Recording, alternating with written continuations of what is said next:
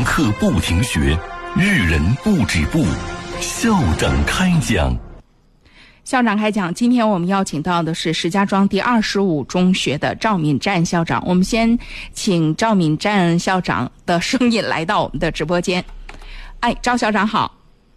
谢谢，李爽老师好。嗯，刚刚我说了，赵校长真是我们节目的老朋友了，从节目一开始一直也很支持我们的节目。呃，赵校长，呃，二十五中也是一所完全中学，应该说在中学当中属于就说比较完整的。但是这个在停课不停学这个状态下，我又觉得恐怕呃，作为校领导来讲，忙活的事儿比较多，因为不同学段其实会有很大的差别。对对对。嗯。那您先给我们介绍介绍，在我们学校哈，二十五中停课不停学，具体到我们学校是怎么安排的？好的，今年开学之后呢，上课很特殊。嗯。呃，连美国的《华盛顿邮报》网站也刊发了一则报道，题目就是“中国两亿孩子网上开学”，所以说我们的学生也不例外。呃，根据教育主管部门的要求。我们也是全部落实线上教学、居家学习的这样安排。呃，因为是个完全中学，所以说我们得兼顾着初中和高中这两个学段。嗯。呃，首先学校利用我们已有的资源，呃，顺利开展，做好前期的准备。我们呃现在是这样，初中学段的呢，用的采用的是西沃平台；高中学段采用的是钉钉直播平台。嗯。呃，实际上根据这个呃。当当初放假之后，当全国的大形势，我们学校里已经做了一个预判。呃，所以说春节一过，呃，大年初一，我们就和这个教学的主管干部、呃领导们就已经做了交流，他们已经开始开始分分头，这个有主任们与钉钉的客服人员、西沃平台的客服和研发人员做了主动的沟通。那个时候就已经确定了，因为高三的呢，他他可以提前提前上课，嗯，当时我们就设定了。先用高三的用那个钉钉直播来试运行，呃，当时就已经做了这样的一个安排。嗯，所以说教学处的干部和我们那个年级主任、班主任，首先呃实际就参与到里边来，就开始做了设计，做了推推进，做了实验。呃，这样的话呢，就是对后面整个高中学段的网课开展这个工作打了打了一个很好的基础，解决了二月十号之后开学之初。避免网络拥堵，我们也早已经把这个把这个事情做到前面了，就已经开始运行，而且没有障碍。所以，其实你看，我们好多完全中学好像真的都是，呃，作为这个有经验的校领导，都是在这个疫情最严重的时候，就首先做出一个预判，就是，呃，以经验而言，就是嗯，这种特殊的时期要做多重预案，是吧？对对，那倒是。嗯嗯。否则的话，否则的话，一开始的会很紧张。嗯嗯嗯，这是高中。另外呢，我们初中这边呢，也是因为我们这个初中一九年主要是力推的是呃西沃呃这个智慧课堂，嗯，用的西沃的这个装备，不管是软件环境的建设，还是硬件的硬件的这个配备，嗯，呃，所以说呢，初中这块呢，我们就是由呃也是由年级主任带头，然后这个接到这个网课教学任务之后，呃，带头钻研，然后最大限度的利用西沃功能。它上面有好多功能，嗯，怎么来上课，怎么来更好的服务，把我们平常在线下上课时那个整个的过程和线上开上课时，他们过程有那些有那些区别，哪些地方我们需要需要弥补，哪些地方我们需要调整，哪些东西需要我们提前来试验，就就就做了一个最早的这样一个一个一个比较和和和和锻炼训练，呃，我们是有年级主任。首先，他有他要完全熟悉和和了解，然后，呃，在专门这个组织备课组长、任课老师，呃，跟他们来来来来讲解和介绍，嗯，怎么操作，来怎么怎么做课件，这样的话呢，这个等年级迅速的来掌握了这个授课技巧，嗯，是这样三个年级都是这样的一个安排。所以说，呃，从这个过程回头看的话，呃，就是以点带面，然后中间。这个，因为我们学校老师年龄相对偏大一些。其实我就想跟您说这件事儿呢。我记得您来我们节目做介绍二十五中的时候，特别提到了一点，就是我们的教师的年龄结构是跟其他学校比起来是偏偏大的。对，偏大的，啊，的。所以在平台问题解决了之后，接下来在授课环节，我觉得真的就是对于这个年龄偏大一点的老师来讲，一个是怎样熟悉上网课，另外一个怎样熟悉，就是熟练的使用这些课件。其实是挺挑战的一件事儿。反正你像我们，比方说在电台，我们偶尔比如说呃一些录音软件啊，要是换，我觉得像我们这些偏大的，都适应的比较慢。嗯但是这这次让我感觉比较欣慰的是，嗯呃，这次我们这个推行呃线上上上课之后，嗯。我们年龄偏长的老师反而他们做的比较，一个是做的比较扎实，嗯。呃，而且接受能力也挺快的。嗯。即嗯便是有个别老师他有点慢的话，我们也会对个别老师进行指导，嗯。视频或者通话，呃，嗯。语音通话，一步步的指导他进行操作。嗯。但是现在整个年级在操作上一点问题都没有，每个人都现在都是，因为都是全员上阵，嗯。他不管在在在什么地方，他家在哪里，他都能够很自如。嗯呃，尤其是这两个这两个平台的使用，呃，也也减轻了所所谓的负担，没有在一个线路上，没有在平台上，嗯所以它运行起来，运行起来也没有没有遇到那么多的麻烦。嗯嗯呃，另外呢，这个这个，因为我们是呃年级主任，呃教研组长，嗯这个呃呃任课老师是这样一个层级的这样整个的推推广和培训。嗯呃，所以说，并没有出现最早我我还有还有有有点担心，比如老教师他操作上是不是他不适应？可不因为现在因为平常我们二零一九年整个一年更更多侧重的这个在学校里边呃用电子白板，然后这个用最早是 PPT，现在是电子白板，这样这个这个这个力度是加大了。另外呢，一九年我们还做了一项工作，就是钉钉办公平台的使用，尤其在一九年下半年，我们学校全力推进这个平台使用情况。哦，这里边功能特别多，对对把我们用了之后呢，九月份开始用，开始推广，同时就取消了原先的 QQ，嗯。包括微信嗯。一些相关的这个群组。嗯。所以说后边钉钉办公平台的使用，全校老师的熟熟练使用，嗯。也为这个开学后线上讲课也打下了个好基础。嗯所以说，年长的年幼的，我感觉这次上课都不是一个特别大的问题了。嗯所以其实呃这一次的这个疫情啊，我们在我会发现我们在各个学校在应对的过程当中，真的就是它和校园当中的教学信息化手段的这个展开的速度，其实有一个特别直接的关系。有很多学校是刚好就是其实是检验了一下学校的这个信息化程度的一个一个机会对对对，啊。主要是使用的使用使用的程度，有的有可能他用的少，嗯。他可能也手忙脚乱的。嗯但这一块呢，我们感觉我们这个做的医院做的做的比较充分，嗯，尤尤其是教学教学的校长、主任，他们想的更全更细，这是我推广上更好。嗯，这是我们就是不论是学生还是家长，第一最关注的，因为，呃，学生的根本还是学习嘛，学习的主要方式还是上课嘛。但是与之同时，这次就是有一个麻烦，因为如果孩子们都在校园里的话，呃，学习是一个。呃，成长是一个顺承的过程，绝不仅仅是学习这一个方向。但是孩子们散落在各家各户之后，就会有一个问题，就是在培养孩子的过程当中，这是一个特殊的环境。那么在这个特殊的环境当中，赵校长，我们学校在开展整个网上的教学的时候，有没有一个什么样的侧重呢？我们为此做了一些什么工作？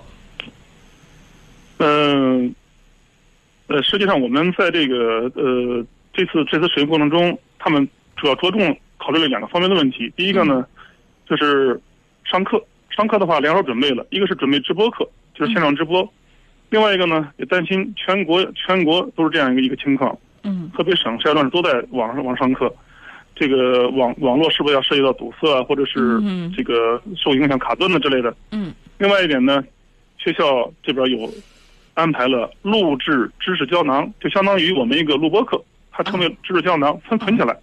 哦这个一旦有了这个直播上出了问题，马上就把录播录播课拿出来直接放，他们也能也能学习，也不受影响。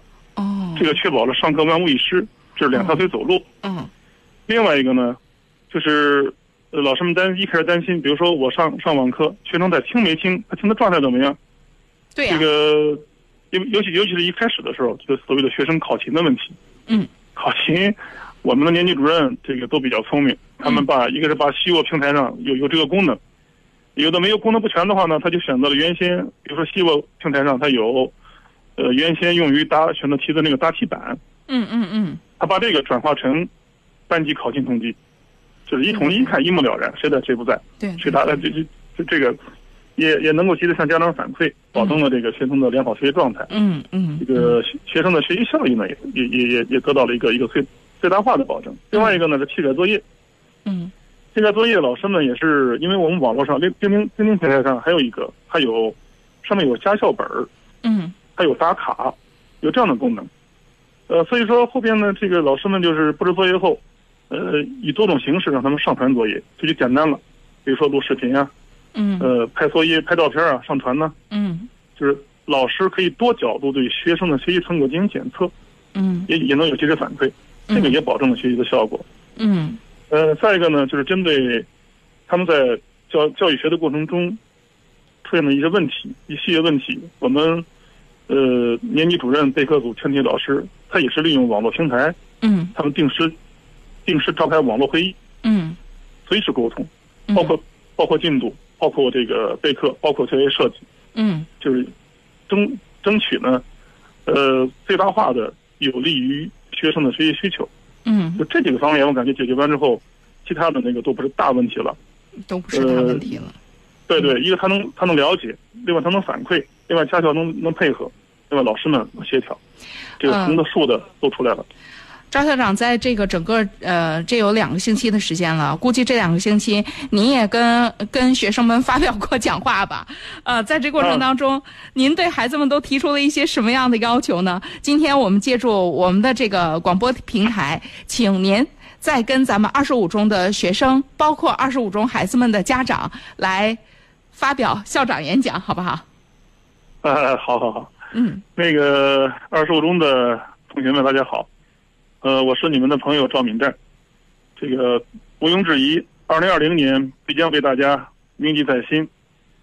呃，习近平主席近段时间多次强调了“多难兴邦”这个词，呃，事实上也证明，磨练也能促使人快速成长。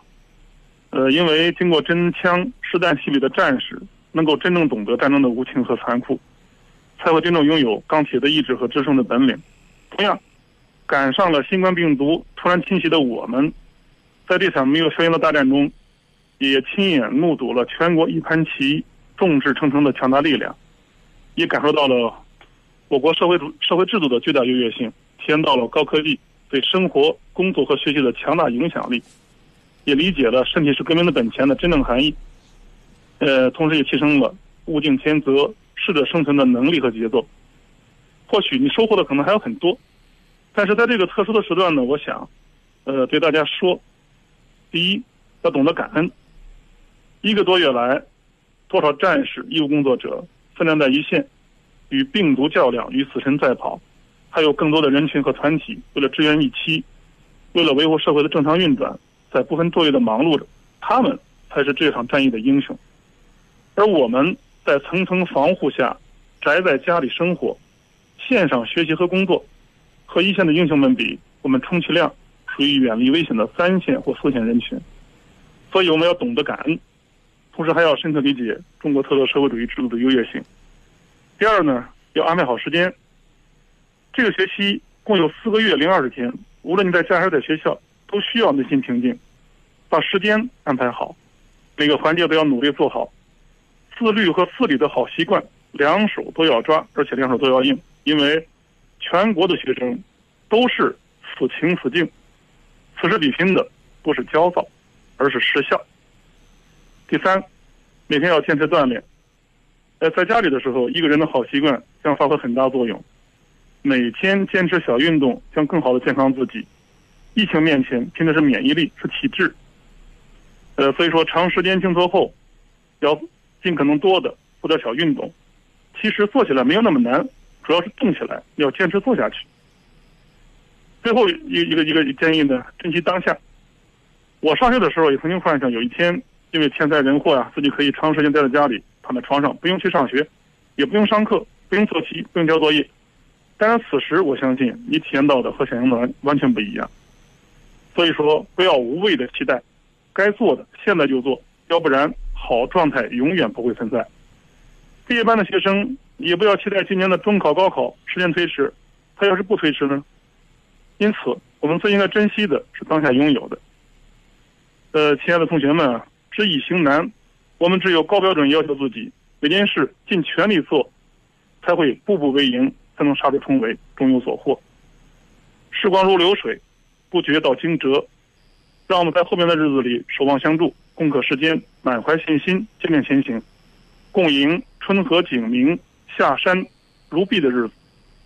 也期待二零二零届学生以再接再厉的表现迎接红彤彤的六月。